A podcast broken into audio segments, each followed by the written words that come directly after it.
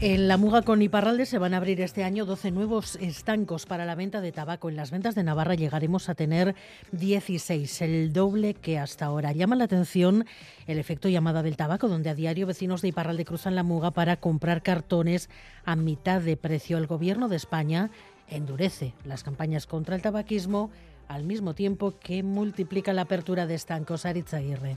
El Ministerio de Sanidad llama a no fumar y el Ministerio de Interior ya ha concedido las nuevas licencias. Se han subastado los 12 nuevos estancos. Somin Iribarren, presidente de la Asociación Ventas de Dancharinea. Esa particularidad que tenemos en la gente que nos gobierna, que nos dice una cosa, hace otra y si puede recaudar de otro lado, también se pone a la labor. Cinco nuevos estancos en Dancharinea, cuatro más en Irún, cuatro en Ibardin, uno en Urdazubí y otro más en Luzay de Valcarlos. Por este último, el mejor postor ha pagado dos millones de euros para hacerse con la licencia del estanco. En total, en Navarra han pagado al Estado 5 millones de euros para poder abrir ocho estancos. Y es que no solo de Iparralde, sino de muchas localidades de Francia van a las ventas a por tabaco, que está a mitad de precio. Lo que más compran son las marcas de Marlboro, Camel, se suelen llevar bastantes cartones. Para comprar el alcohol barato, los cigarros barato, 10 euros un paquete, aquí 5 euros. Suelen venir sí, autobuses enteros a buscar los pedidos. Es uno de los atractivos, entre comillas, que tenemos. Pero bueno, hoy en día nuestra oferta comercial es mucho más amplia que el tabaco, el alcohol y las conservas.